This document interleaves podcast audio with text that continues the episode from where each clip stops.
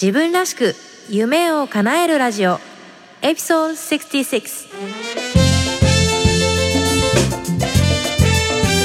こんにちは。サンディエゴメイコと中村真由子です。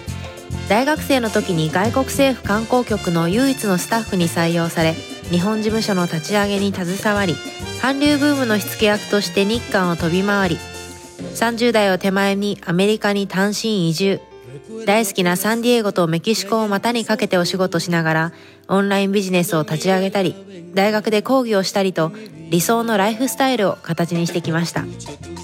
プライベートでは台湾人の夫と結婚し働く母として海外での子育てに奮闘しています。ポッドキャスト自分らしく夢を叶えるラジオはそんな私メイが理想のライフスタイルを実現したいリスナーのあなたを応援する番組です。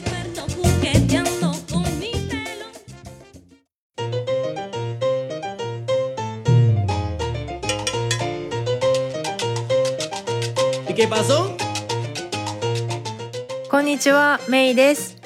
えーいかがお過ごしでしょうか？風邪などひいてないでしょうか？ねえー、と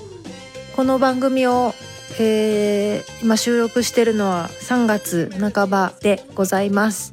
えー放送されるのはおそらくもう4月になっているかと頃かと思うんですけれどもまあ私事ではございますが今月、えー2019年の3月というのはまず一つ目にサンディエゴに戻ってきて丸10年が経ちました。イエーイ！えっ、と学生時代にね1年間サンディエゴに交換留学をしてきたのが最初だったんですけれども、えーその後にやっぱりサンディエゴに住みたいサンディエゴに戻って働きながら生活したいと思思いながら、えー日本での社会人生活をしてで、えー意を決して戻ってきたのが、えー2009年の3月だったんですね。ちなみに仕事を辞める当初は、えーオーストラリアに行くので辞めますと言って 辞めてたのに、えー来たのはアメリカだったっていう、ね、ちょっと変なことになっちゃってるんですけど、まあ人生なんてそんなもんなんですかね。というわけで、これまではね、えー在米延べ10年だったんですけれども、えー今回は大人になってから戻ってきて、丸10年が経ちました。ね、なんか日本に住んでる方から見ると、アメリカに10年住んでるってすごい長いっていう印象だと思うんですよね。まあででも実際まあ長く、ね、10年ってまとまった時間、まあ私30代後半なんで、まあざっくり人生の4分の1ぐらい、ね、25%、まあ弱ですけど、を海外、アメリカで過ごしてると考えると、結構な時間ですよね。結構まとまった時間を海外で過ごしている。でね、この割合は今後アメリカに長く住めばする、住むほど、えー増えてくると思うんですけど、そしてもう一つ、えー、去る3月12日、えー結婚5周年でした。イエーイって考えると、アメリカにいるこの10年のうちの半分は結婚してたのかと思うと、これまたなんか感慨深いですね。なんか、私的には、独身時代が長かったような気もしていたので、何なんですかね、独身時代の方が、やっぱり、あの、生活が充実した、してたっていうことなのかななんて、えーちょっと思ったりしてたんですけど、結婚5周年。まあね、あの、お付き合いしてた時期が、まあまあそこそこ長かったので、まだまだ5年かなんて思っちゃったんですけど、えーそんなわけでね、今月は、まあ本来ならね、なんか、お家で盛大にパーティーをしたいところなんですが、というわけか、家族で週末に静かにお寿司屋さんに行ってお祝いをしたという、まあそんな、えー過ごし方でした。まあでもね、パーティーも続いたやりたいですね。と思いつつ、ね、先日の、えーポッドキャスト何話か忘れちゃいましたけど、えーでも、えーホームパーティーをするのは長年の実は夢だった。ね、本人は気づいてなかったけど夢だったっていう話をしたと思うんですけど、またどこかでホームパーティができたら嬉しいなと思っている今日この頃です。はい。そんなわけでね、えー今日もこのポッドキャストスタートしたいと思います。えーサンディエゴは今日も青空です。えー今日も自宅で、えー収録してますが、外は、えーヤシの木がゆらゆらしております。ということで、今日もこれを聞いてくださっているあなたの心にサンディエゴの青い空と暖かい風が届きますようにどうぞ最後までお付き合いください。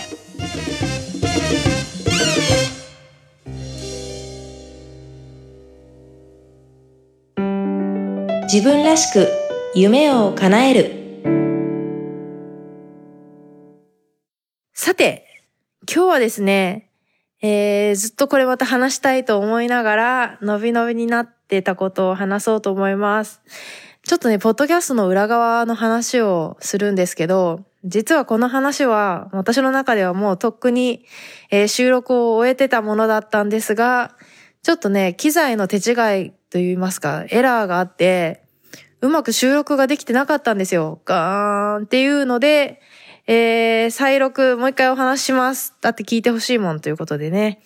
えー、まあ皆さんは聞いたことのない話だと思うので、えー、お付き合いください。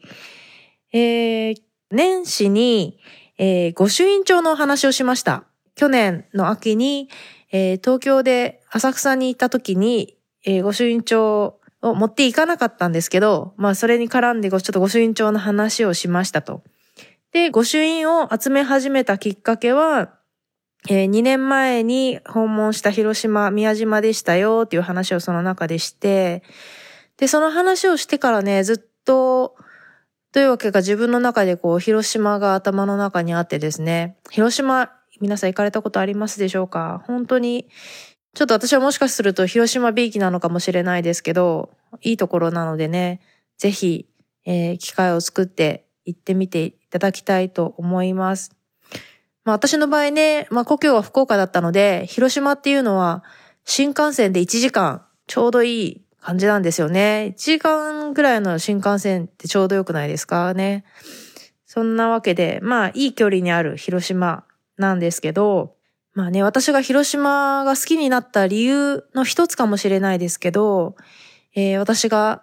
日本で観光マーケティングの仕事をしていた時に、えー、大変お世話になった、えー、金森さんという方がいらっしゃるんですね。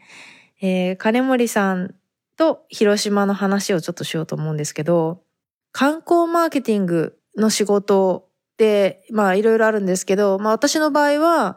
えー、韓国の地方政府に採用され、日本事務所の立ち上げから、えー、まあ、学生の身分でね、立ち会わせていただいたんですけど、まあ、それから、えー、その日本事務所に結局唯一のスタッフとして、えー、6年強勤務したんですね。で、まあ、いろんな、えー、仕事内容ってあるんですけど、まあ、メイン、結局のところ、えー、日本人の観光客に韓国を訪問してもらうっていうのが大きな目標なんですよね。で、そのためにいろんな活動をするんですけど、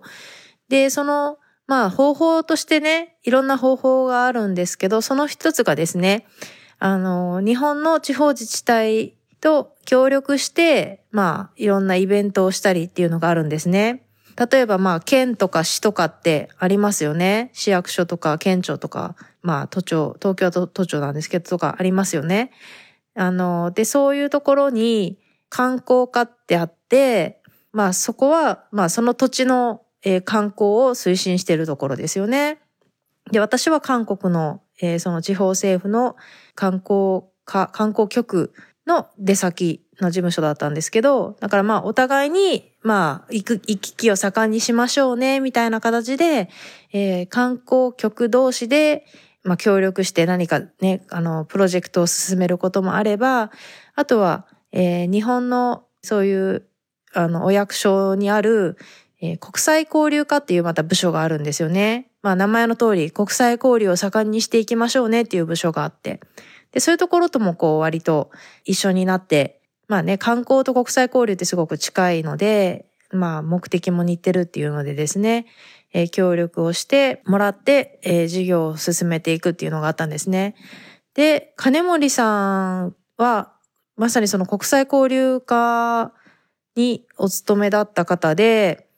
で、何がきっかけだったんでしょうね。多分最初に広島に行ったのは入社して数年後だったと思うんですけど、あの、イベントをさせてもらって、いくつかイベントをさせてもらって、それですごく良くしていただいたんですよね。で、それで仲良くなって、で、すごく福岡からも近かったから、何かとこうちょくちょく広島に仕事で行ったりもしてて。で、まあ広島といえばね、まあ宮島、それからあの原爆ドームとかってあると思うんですけど、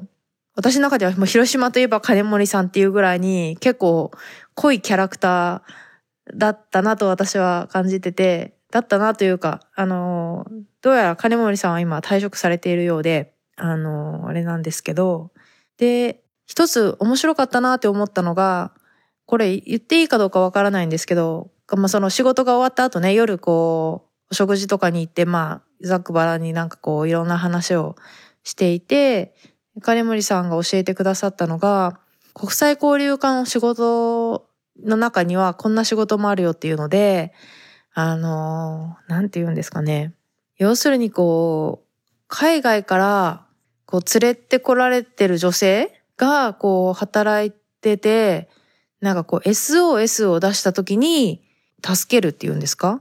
そういうのも一応その国際交流課、まあもちろん警察と一緒にね、タグを組んでするお仕事だと思うんですけど、それも一応国際交流課の仕事だみたいなお話をされてて、で、まあ確かに、まあね、まあどんどんその国際化っていうのが進んできて、まあいろんな人が日本に来るわけですけど、まあ中にはね、そうやって、まあ自分が希望せずにというかね、まあ時には騙されてくる方もいらっしゃるのかもしれないですけど、ちょっとちょっとかなりリアルな話になっちゃいますけど、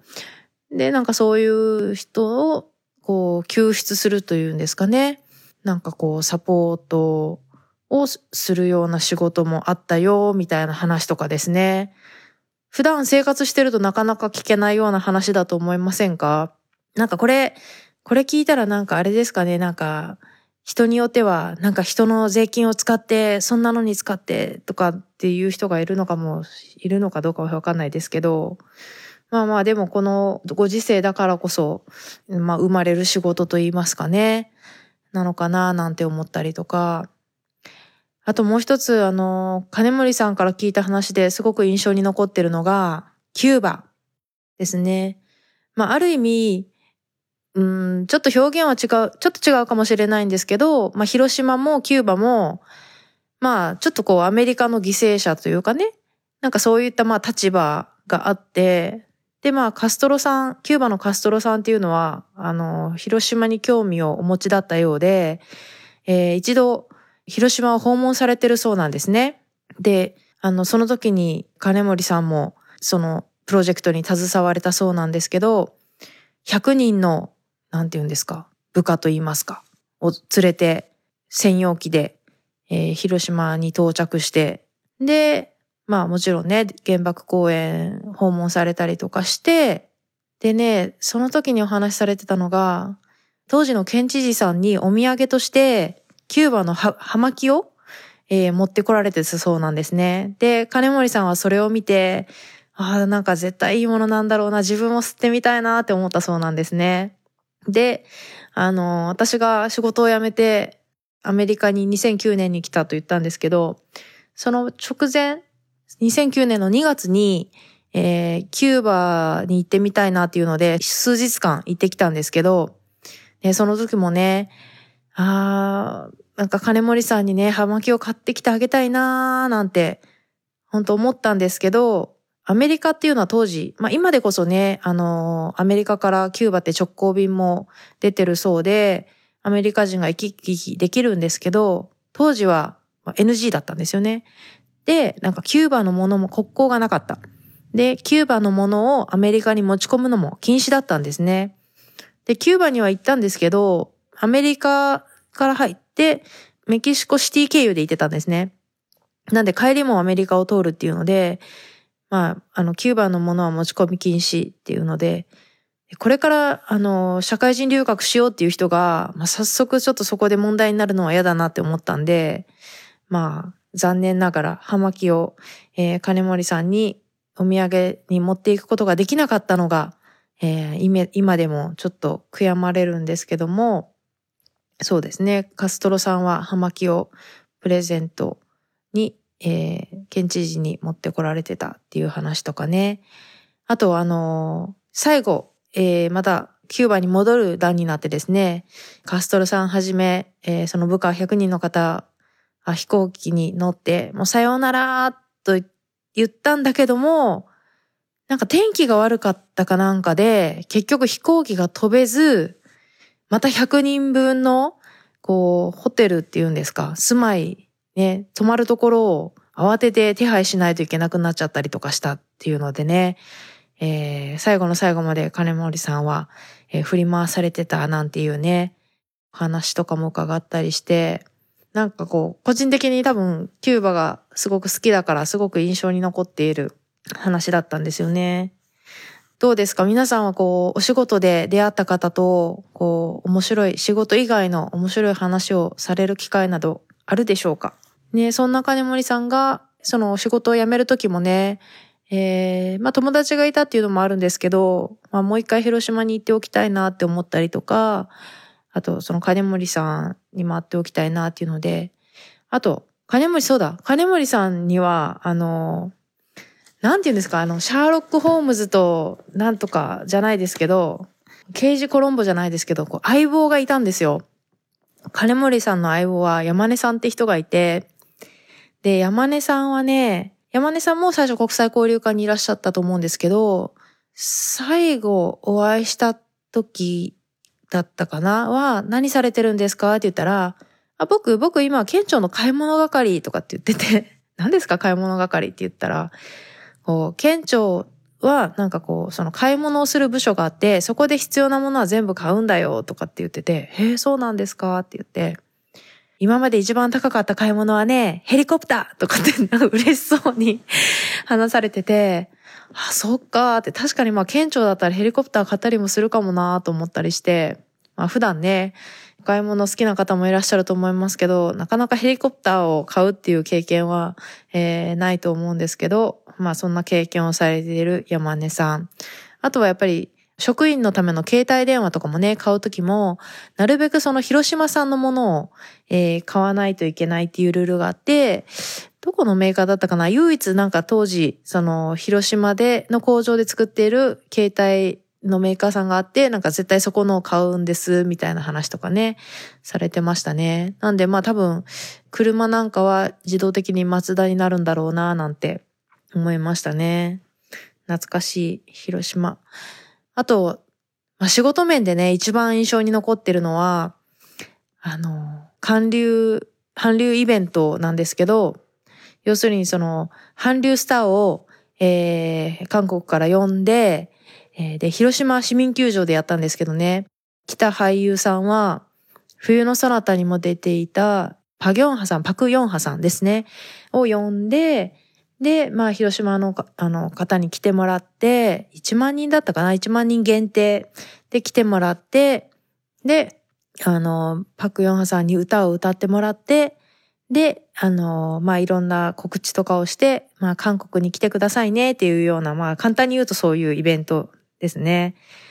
で、当時、まあ、パクヨンハさん20代半ばぐらいだったんじゃないですかね。で、なんかまだね、若いっていう感じで、イベントが終わった後みんなで、あの、一つのお部屋でお食事をして、そしたらもう食事をパパッと終えてね、もう待ちきれないという形で、買い物に行きたいんだ、みたいな感じでされててね、若いって思って。で、その後残念ながら、あの、パクヨンハさんは、あの、自殺をされてしまうってね、も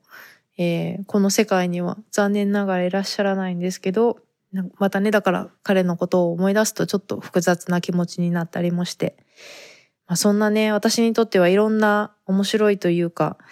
うん、なんかこうちょっと変わったというか、そんな思い出のある、えー、土地が広島ですよということで、えー、別にだからなんだってことはないんですけど、まあなんかちょっとね、アメリカ10周年っていうので、ちょっと昔のことをこれ年のせいなんですかね。昔のことを思い出したりとかを最近よくするんですよね。あと昔の音楽を聴きたくなったりして、えー、先月友達が遊びに行ってくれた時も、えー、懐かしい CD をちょっと買ってきてもらってね、それをちょっと聞いたりすると、昔の歌って忘れないんですね。それに沿って歌える。なんかこう、自分がその口に出して歌える歌ってありますか？なんか当時まだカラオケとか流行ってたからかもしれないんですけど、なんか最近知った歌ってそう歌えないんですよね。だけど昔子供の頃とかね、その学生の頃とかに覚えた歌っていうのは、今でも普通に歌えて楽しいですね。うん。車で運転しながら楽しいなと思いながら歌ったりとかしてます。皆さんは、えー、懐かしの歌など聞かれていますでしょうか、うん、ちょっとね、取り留めもなく話しちゃいましたけど、なんかどうしても広島の話がしたくて、そして、えー、お世話になった金森さんと山根さんの話がしたくて、在米10周年を記念してちょっとお話ししてみました。ね、本当はね、他にもお話したい方が、ね、いろんなネタをお持ちの方が、私の周りにはたくさんいるので、またぼちぼち、えー、お話しする機会があればいいなと思ってます。皆さんは、えー、もう一度お尋ねしますけども、お仕事で出会った方なんかでえー、今でも印象に残ってる方いますか？また、機会があればぜひ私にも教えてください。ということで、今日は広島の県庁の方とお仕事をして楽しかった時のお話をさせていただきました。自分らしく夢を叶える。今日の番組いかがでしたか？もし気に入っていただけたら購読ボタンを押していただき、お友達にもおすすめしていただけると嬉しいです。ウェブサイトサンディエゴメイドットコムでは、今回の内容はもちろん、他にも元気の出て役立つコンテンツをブログバージョンでお届けしています。それから夢を叶えるスピードを上げたい。すでに自分スタイルを確立するために動き出している仲間とつながりたい方は、ウェブサイトサンディエゴメイドットコムからメイのメルマガにぜひご登録ください。自分らしいライフスタイルを形にするための無料ワークシートやポイントもウェブサイトでゲットしてくださいね。理想の働き方とライフスタイルを実現するために今やるべきことをできることから始めていきましょう。今日も最後までお付き合いくださりありがとうございます。それでは次回またお会いしましょう。Have a great day! Bye bye!